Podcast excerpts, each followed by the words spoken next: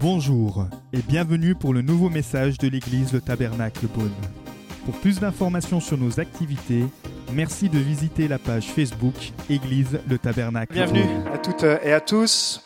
On fait une pause sur notre série euh, Grâce et vérité, puisque vous l'avez bien compris, on est dans la saison de Noël. Et une question que j'aimerais vous poser, est-ce que c'est possible aujourd'hui de manquer Noël? Noël, c'est la fête la plus célébrée dans le monde, on peut dire. Vous voyagez euh, où vous alliez, Noël est fêté. Et chaque année, il y a toutes sortes de choses qui sont faites.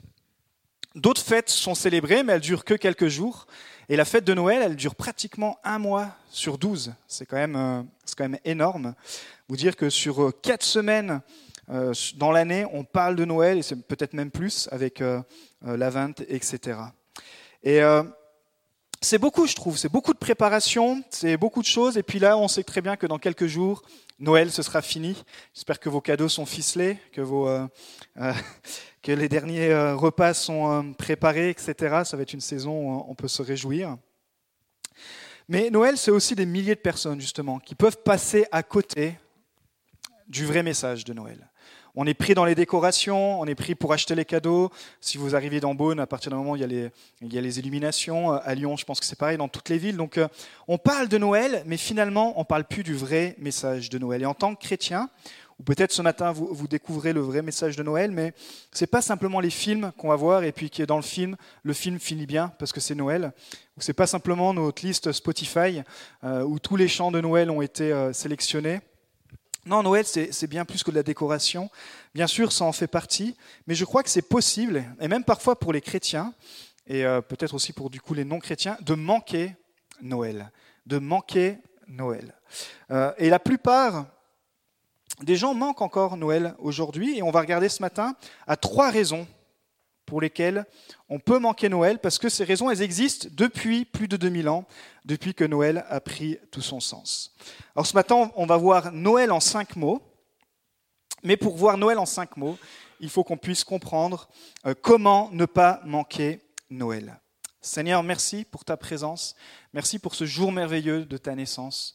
Oui, ce n'est pas forcément le jour exact, mais ce n'est pas ce qui nous intéresse, Seigneur. Nous, ce qui nous, intéresse, c'est qu'à un moment donné, tu es arrivé dans notre humanité et tu as changé la destinité de toute l'humanité. On te dit merci ce matin et que tu puisses ouvrir nos cœurs. Alors trois raisons qu'on pourrait trouver, qu'on retrouve dans l'histoire de Noël, trois raisons de manquer, qu'on pourrait manquer l'histoire de Noël.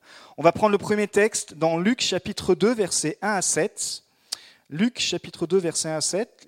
Le texte va s'afficher et je vais vous le lire. À cette époque-là, parut un édit de l'empereur Auguste qui ordonnait le recensement de tout l'Empire.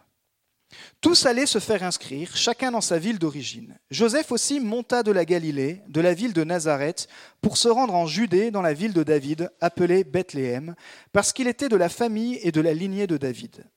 Il y alla pour se faire inscrire avec sa femme, Marie, qui était enceinte. Pendant qu'ils étaient là, le moment où Marie devait accoucher arriva, et elle mit au monde son fils premier-né. Elle l'enveloppa de l'ange et le coucha dans une mangeoire parce qu'il n'y avait pas de place pour eux dans la salle des hôtes. La première raison pourquoi on peut manquer Noël, c'est l'occupation. C'est nos occupations. Là, c'est l'histoire de Marie et Joseph qui vont à Bethléem.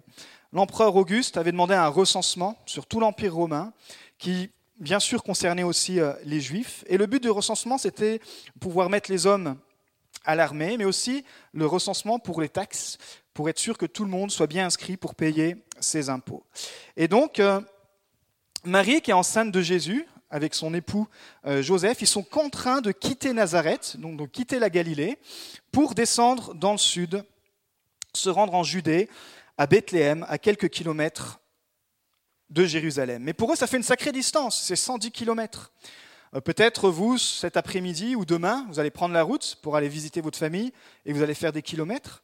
Nous, on va en faire quelques-uns de kilomètres, plus que 110, mais en voiture, on va mettre beaucoup plus de facilité, on va dire, pour y arriver que forcément il y a 2000 ans. Pour eux, c'était une expédition.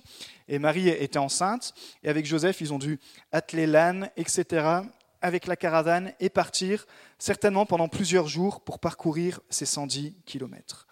Et alors qu'ils arrivent dans cette ville, À un moment donné, arrive le moment où il faut que euh, Marie accouche. Mais gros problème, alors je ne sais pas s'ils ont anticipé ou s'ils n'avaient pas anticipé, mais c'est qu'à Bethléem, il n'y a plus de place. Ils vont faire tous les hôtels, Airbnb, l'hôtel La Poste, ils vont aller chez Mercure, ils vont aller dans les meilleurs hôtels de la ville, ils vont regarder sur Booking, ils vont regarder sur toute la liste, toutes les étoiles 5 étoiles, tous les hôtels pardon 5 étoiles sont pris, 4 étoiles aussi, ils appellent aux 3 étoiles, ils sont pris, 2 étoiles, 1 étoile, tout le monde est pris. Et finalement, ils arrivent dans un hôtel. Ils disent bah là faut là faut que tu nous prennes parce que voilà, on a on doit mettre euh, euh, notre petit, notre petit doit naître. Et euh, effectivement, ils vont finalement trouver une place. Et pour l'hôtel, j'ai envie de dire, on se met jamais à, sa place, mais c'est une bonne nouvelle. Pourquoi? Parce qu'il fait carton plein. Il dit, ça y est, j'ai bouclé mon, mon chiffre de l'année. En plus, mes hôtels sont pleins. Imaginez-vous. Et il ne se rend même pas compte, j'imagine, qu'on parle de la naissance de Jésus. Pourtant, Bethléem, ville de Judée, il avait forcément dû entendre à travers les prophéties, à travers l'histoire. Mais lui, il est occupé, occupé par son business. Il voit juste l'occasion de remplir encore plus une salle. Et là, il va lui donner la plus petite des places. Ils ont dit qu'ils vont le mettre dans une sorte de crèche, dans une sorte de mangeoire où Jésus va pouvoir être euh, simplement euh, être posé là. Et ce qui est fou, c'est que le roi est né dans le lieu le plus humble du monde, alors que euh, tout le monde, notamment les Juifs, s'attendait à ce que le roi naisse avec éclat. Mais cet homme d'affaires est tellement préoccupé d'avoir bouclé son hôtel, il est tellement occupé par ses affaires, il est tellement occupé de faire son business, qu'il oublie même que l'homme qui va changer la destinée de l'humanité, il doit laisser une petite place dans une mangeoire. Dans la tête de cet homme, dans ses occupations, dans ses activités, il n'y avait plus de place pour Jésus. Il n'y avait plus de place pour Noël, il n'y avait plus de place pour la vraie signification, il n'y avait plus de place pour que Jésus puisse prendre la place qui lui revient. Il lui laisse d'ailleurs la place la moins importante. Et puis en fin d'année, et bientôt avec la nouvelle année, c'est une question qu'on peut se poser, c'est quelle place on laisse à Jésus dans notre vie? Est-ce qu'on est trop occupé pour lui faire de la place?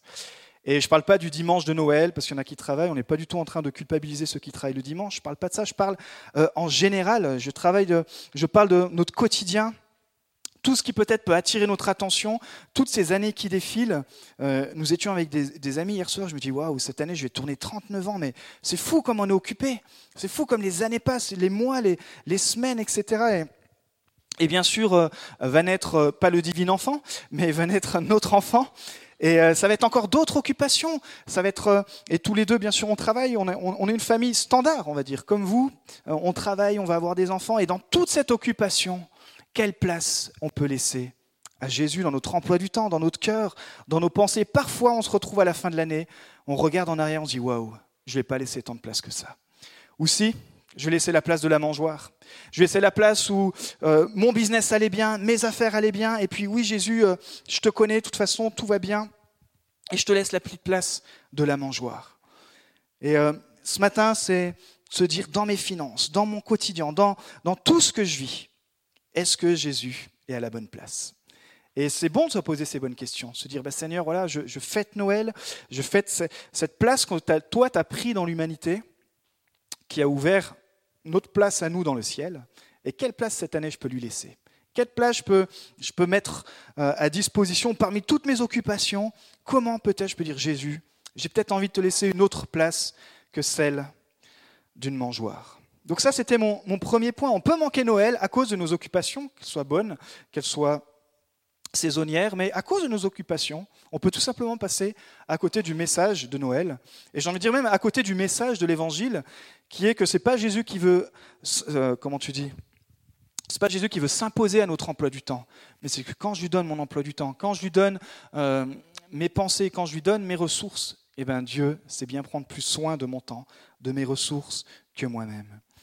Mon deuxième point ce matin, c'est la familiarité. On peut passer à côté de Jésus à cause de notre familiarité envers cette histoire. Peut-être vous êtes habitués, certains ici sont nés dans les églises, euh, certains vous avez entendu parler Noël depuis le berceau, d'autres peut-être vous le découvrez, mais on est habitué à, entendre parler de Noël, il y a comme une familiarité, on est même blasé, il n'y a plus d'émerveillement sur le miracle de sa naissance, on dit oui, bah c'est juste Noël, et puis on, se perd dans des discussions, est-ce que c'est quel, jour, et on, on s'en fout de ça, c'est de se dire, mais Seigneur, à un moment donné, tu as marqué notre histoire. Et on peut manquer parfois le sens le vrai sens de Noël, parce qu'on croit qu'on a tout compris sur Noël. On a tellement lu les textes, on a tellement lu les prophéties, on a tellement entendu de prêches, et on est familier. Et en fait, ça c'est ce que les hommes religieux, c'est comme ça qu'ont réagi les hommes religieux à l'époque. Je vais vous lire ce texte dans Matthieu 2, à partir des versets 1 à 12. Matthieu 2, versets 1 à 12. Jésus naquit à Bethléem en Judée, à l'époque du roi Hérode. Or, des mages venus d'Orient arrivèrent à Jérusalem et dirent Où est le roi des Juifs qui vient de naître? En effet, nous avons vu son étoile en Orient et nous sommes venus pour l'adorer. Quand le roi Hérode apprit cela, il fut troublé et tout Jérusalem avec lui. Il rassembla tous les chefs des prêtres et spécialistes de la loi que comptait le peuple et leur demanda où le Messie devait naître. Ils lui dirent À Bethléem, en Judée, car voici ce qui a été écrit par le prophète. Et toi, Bethléem, terre de Juda, tu n'es certes pas la plus petite parmi les principales villes de Juda, car de toi sortira un chef qui prendra soin d'Israël, mon peuple.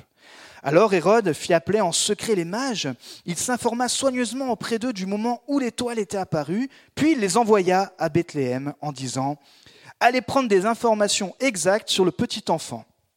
Quand vous l'aurez trouvé, faites-le moi savoir, afin que j'aille aussi pour l'adorer.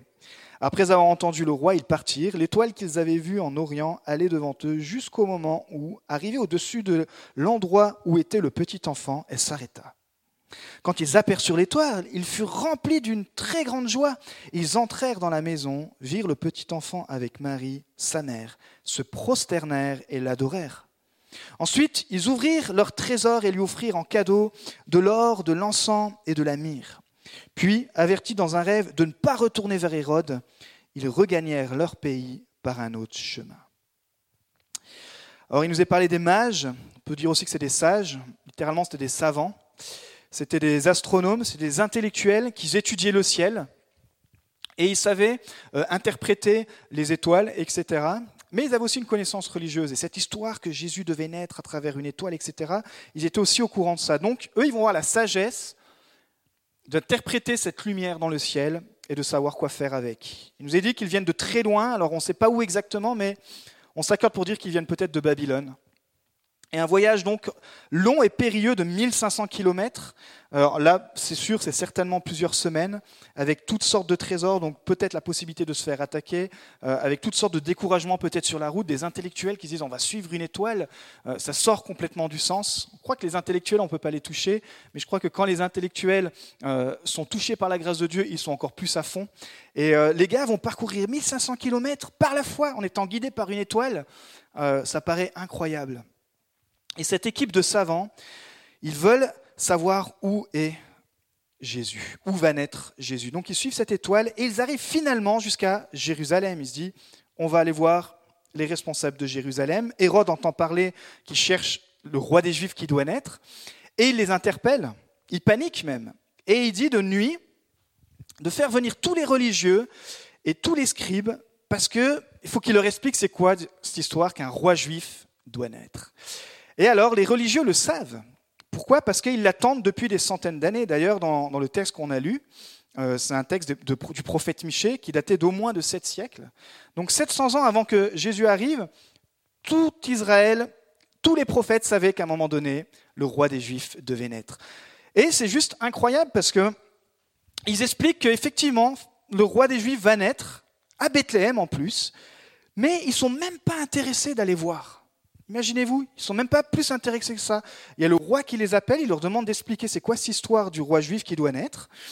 Et ils n'ont pas plus, j'ai envie de dire, d'émerveillement que ça. Alors que les sages, ils font des milliers de kilomètres pour arriver à Jérusalem, les religieux qui sont dans la même ville, ils se font demander des conseils auprès du roi, ils sont convoqués de nuit. C'est comme si on a envie de dire, mais les gars, ouvrez les yeux, quoi. Il y a quelque chose d'important qui se passe. Et les religieux sont tellement habitués à cette histoire, tellement habitués à cette prophétie, tellement habitués, oui, effectivement, un roi doit naître, que quand même on leur explique, ou quand, non, quand eux-mêmes expliquent, oui, effectivement, un roi doit naître en Judée, à Bethléem, c'est comme s'ils ont les yeux voilés. Ils ne comprennent pas. Ils sont familiers avec cette histoire. Et vous savez ce qui est fou, c'est que la distance entre Jérusalem et Bethléem, quand vous regardez dans les cartes, elle fait même pas 10 kilomètres. C'est-à-dire que même le plus blasé des, des religieux aurait pu se dire, bon, dans le doute. Ça fait quand même 700 ans qu'on attend. Allez, on va faire une petite escale. Je vais prendre mon cheval. en, en quelques temps, je vais pouvoir aller vérifier si cette histoire de roi est vraiment là, si cette histoire est vraie. Mais non, les gars sont tellement dans, leur, euh, dans leurs euh, habitudes de pensée qu'ils font même plus la place pour Jésus. Ils étaient tellement attachés à décortiquer toutes les prophéties de la venue de Jésus, à en discuter, en argumenter, qu'ils ont loupé sa venue. À cause de quoi? De leur familiarité. Aujourd'hui, vous savez, si vous voulez faire un livre qui marche, écrivez un livre sur l'eschatologie, sur la fin des temps. Pourquoi? Parce que forcément, tous les chrétiens sont friands. C'est comme c'est un livre symbolique, on peut faire tout ce qu'on veut avec l'Apocalypse. Et euh, Parfois, les chrétiens sont plus concernés par discerner tous les signes du retour de Jésus, à écouter toutes sortes d'enseignements, toutes sortes de trucs, et puis on est là, et puis ça fait très intelligent de dire ci, d'interpréter ça, et la vache rouge, et la machin, qu'on oublie carrément Jésus dans l'histoire. On oublie carrément de faire de la place dans notre théologie pour Jésus. Et parfois, Noël, ça devient juste ça, ça devient juste une tradition, un arbre, une crèche, mais on oublie pourquoi Jésus est venu sur terre. Et si tu n'arrives plus à te poser la, différence, la question quelle différence fait Jésus dans ma vie, c'est justement, c'est peut-être un signal ce matin de te dire ouais, il faut peut-être que j'arrête d'être simplement familier avec Jésus. Faut que je retrouve une passion pour lui. Faut que je retrouve.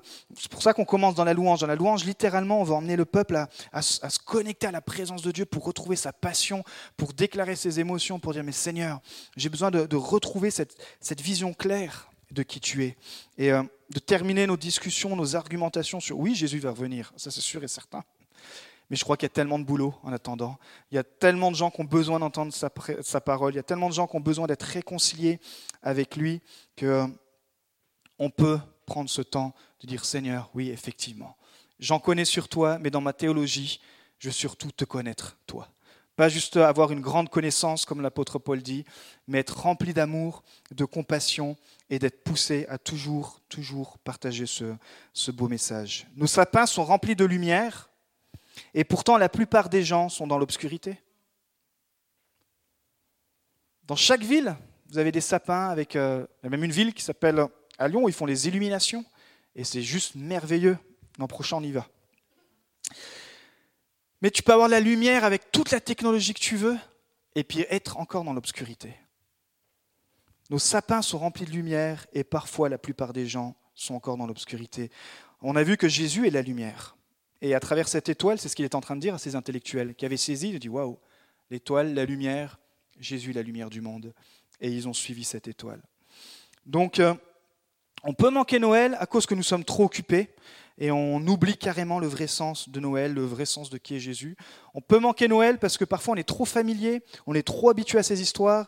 Jésus, il est cool, donc euh, on oublie un petit peu le, le vrai sens. Et puis le troisième point ce matin, on peut manquer Noël à cause de la peur. Matthieu 2, verset 16. Quand Hérode vit que les mages l'avaient trompé, il se mit dans une grande colère et il envoya tuer tous les enfants de deux ans et au-dessous qui étaient à Bethléem et dans tout le territoire, selon la date qui s'était fait préciser par les mages. La peur, elle, peut faire manquer Noël, surtout le véritable message de Noël. Je ne sais pas si vous avez vu, euh, il y a toutes sortes de messages autour de Noël, mais tout est fait pour masquer le véritable message. Hérode, qui était donc ce roi de Judée, était connu pour être un roi cruel, mais vraiment cruel.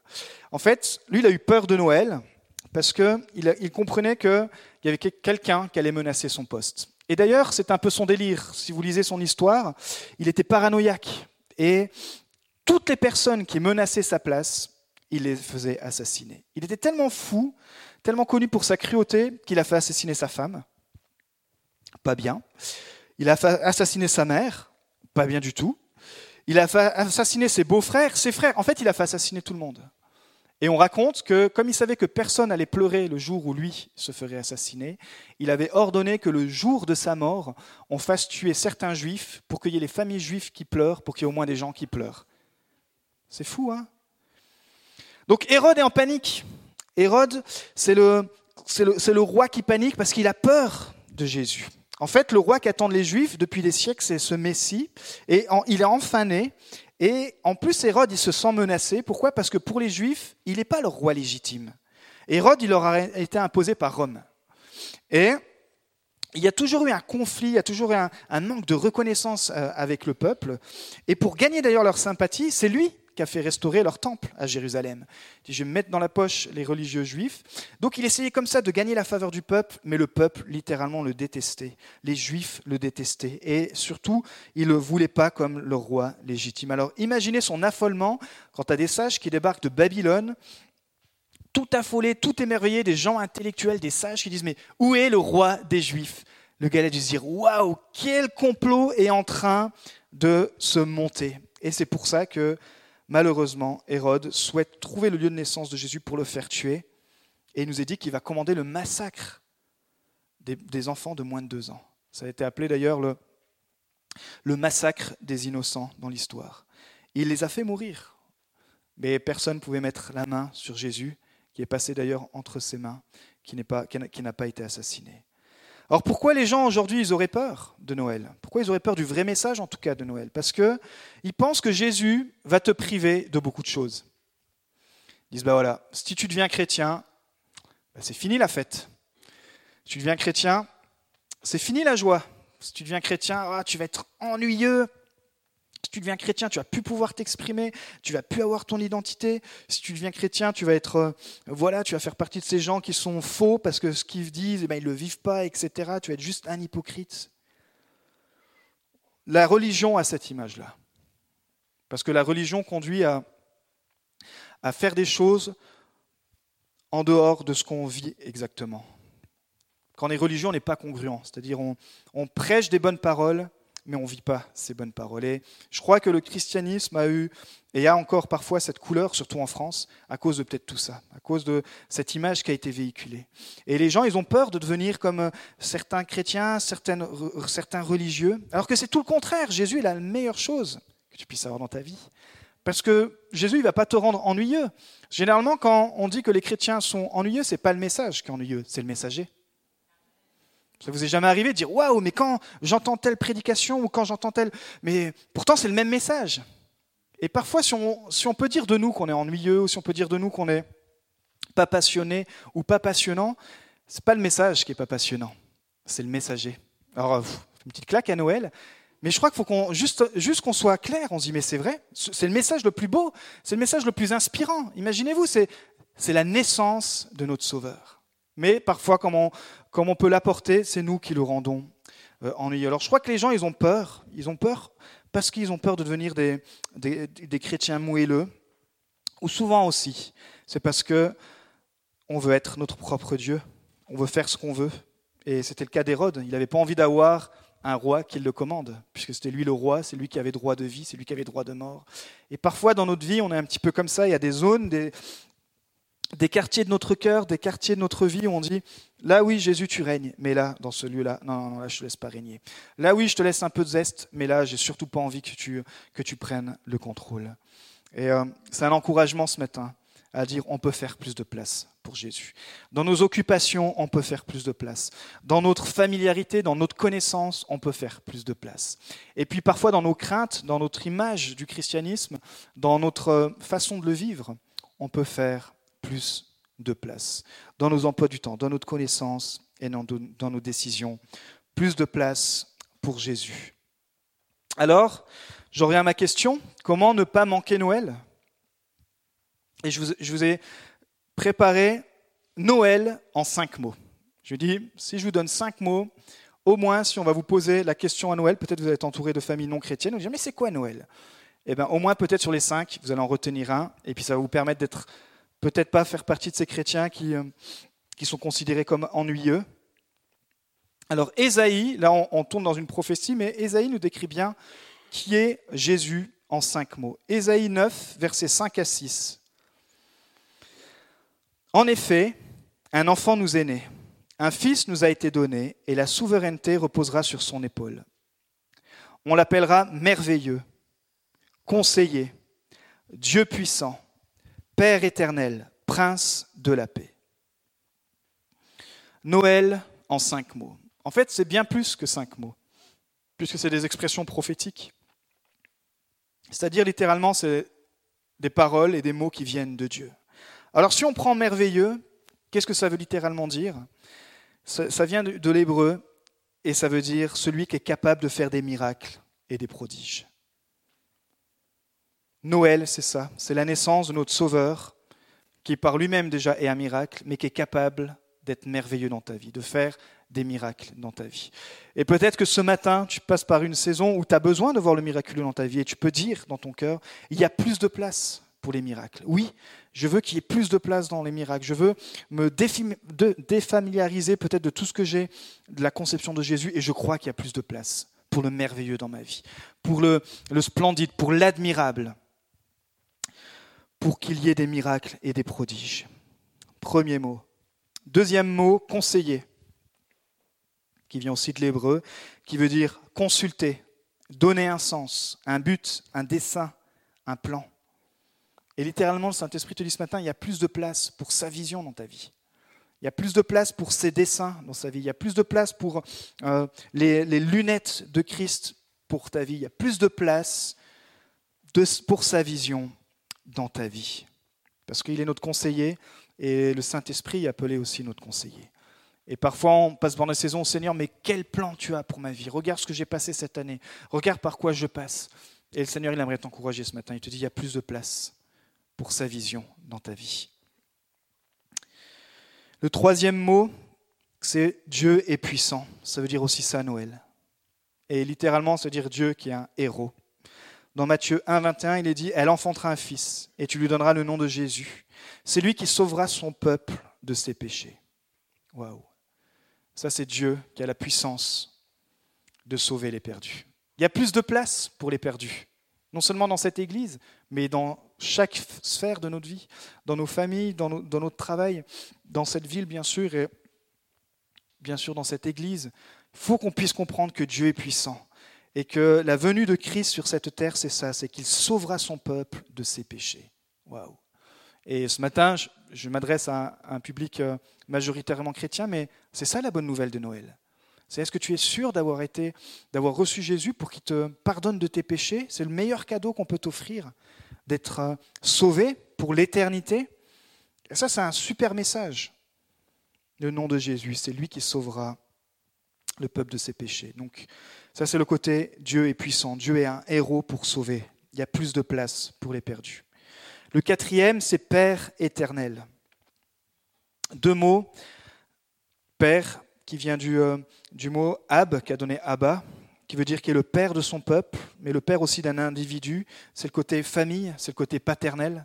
C'est le côté où, ok, peut-être Seigneur, sur cette terre, mon père est, est pas peut-être le meilleur des papas, même s'il était le meilleur des papas, toi, je sais que tu es aussi mon père. Tu es mon père personnel. Et il y a ce côté paternité, où, euh, oui, j'ai besoin de retrouver mon, mon sens en tant que fils, fille de Dieu, et dire Seigneur, merci parce que aussi ta venue, aussi Noël, c'est me rappeler que j'ai aussi cette relation avec toi. C'est que j'ai une relation de père à fils, et en tant que père et fils, ben, je peux te demander ce que je veux, je sais que tu ne me refuseras pas. Parce qu'un papa veut toujours faire plaisir euh, à ses enfants. Mais malgré tout, il nous donne toujours ce dont on a besoin et pas forcément ce dont on veut. C'est un petit détail. Mais c'est le Père éternel, ça veut dire quoi? Ça veut dire que ce n'est pas juste le père, pendant une réunion? Non, c'est pour toujours, de tout temps, à jamais, pour le futur et pour l'éternité.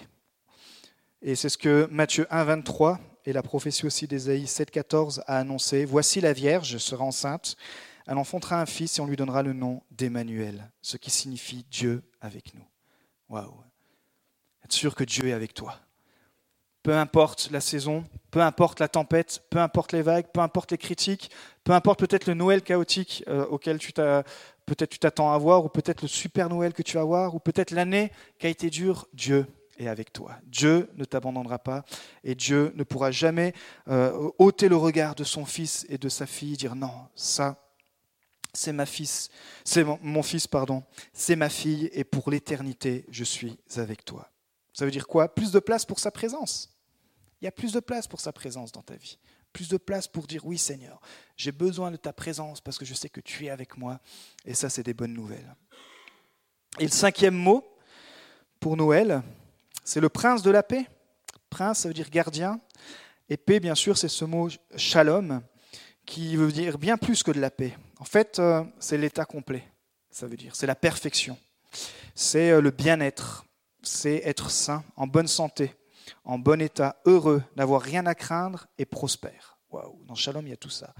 Quand un hébreu dit Shalom, un juif, pardon, se salue en disant Shalom, eux, ils, ils englobent toutes ces bénédictions autour. Nous, quand on dit Shalom ou quand on dit paix, en français, on n'a pas beaucoup de nuances pour décrire le mot paix, mais eux, dans paix, ils entendent prospérité, ils entendent bien-être, ils entendent état complet, c'est-à-dire que mentalement, physiquement, spirituellement, tu es restauré. Et lui, il est le prince, c'est-à-dire il est le gardien de ta paix. Et euh, ça, c'est bon de se le rappeler, parce que en ce moment, surtout où la paix, elle est un petit peu euh, loin de tout ça, on peut savoir qu'il y en a un qui garde la paix. Qui garde la paix sur cette terre, qui garde la paix sur nos familles, qui garde la paix sur votre foyer, qui garde la paix sur vos enfants. Euh, pour Marie aussi, il a été dit, N'aie pas peur, Marie, car tu as trouvé grâce auprès de Dieu. La paix, c'est la grâce. La grâce, c'est une faveur imméritée. C'est quelque chose que tu ne mérites pas. Là, on va recevoir un cadeau. Euh, à la hauteur du cadeau, vous allez dire Waouh, mais je ne méritais pas ça. Ou les enfants vont se dire ah, bah, Peut-être que je ne mérite pas ce cadeau parce que cette année, je n'ai pas été gentil.